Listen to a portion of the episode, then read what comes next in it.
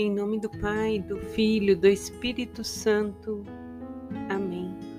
Nesta quarta-feira santa, dia 13 de abril de 2022, peçamos ao Espírito Santo sabedoria, entendimento, os dons e os talentos necessários, as virtudes para a gente viver a profundidade desta semana já estamos nos aproximando do trido, né, do grande ápice da nossa celebração.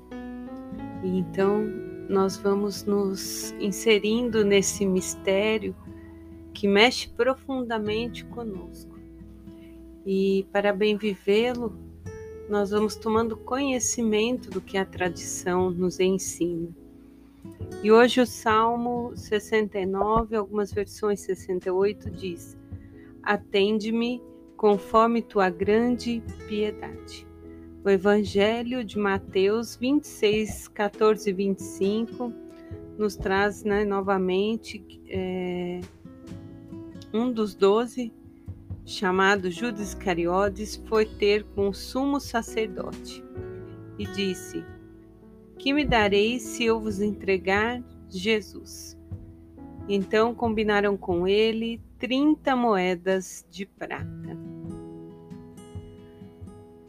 Jesus está reunido, pede para os discípulos prepararem para comerem a Páscoa e eles vão, procuram um homem conforme Jesus havia pedido para celebrar a ceia na casa deles.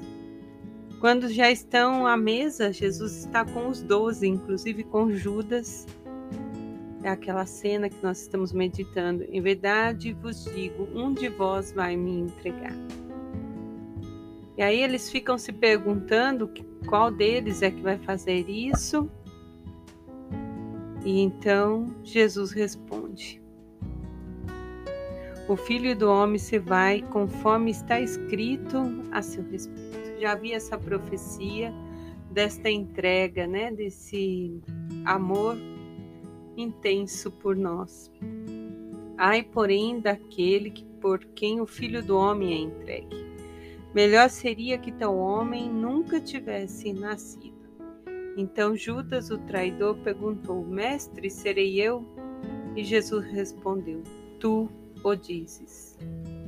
Então, nesse relato de Mateus, nós vemos que Judas já havia procurado, antes mesmo, ele já estava ali combinando de vender, né, a entregar Jesus por 30 moedas de prata. Novamente nós vemos aqui, né, o homem se vendendo pelo dinheiro, vendendo a sua alma, entregando o nosso Senhor. Não se importando.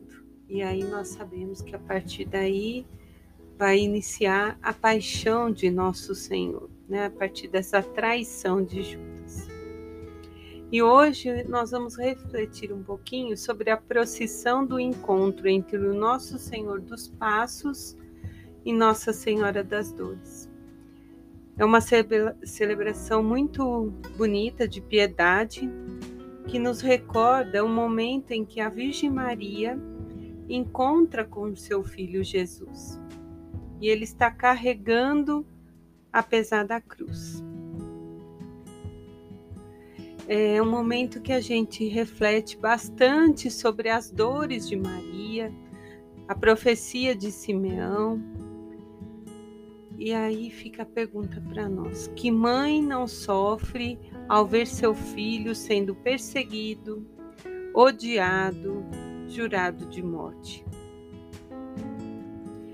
E aí nós precisamos fazer né, dessa celebração uma reflexão assim, a dor de saber da traição de Judas, porque Maria convivia com todos eles. O abandono dos discípulos quando Jesus está no horto, a negação de Pedro, os maus tratos e a prisão de Jesus, ver Jesus sendo julgado e flagelado até sangrar, a gente vai refletindo nessa procissão tudo isso, sendo coroado de espinhos. Que mãe suportaria ver tanto sofrimento? E Maria aceitou tudo. Ela não se revoltou, viu ele ser levado como um cordeiro, ele cumprindo, né, a vontade do Pai. Tudo porque ela acredita ela acredita na salvação.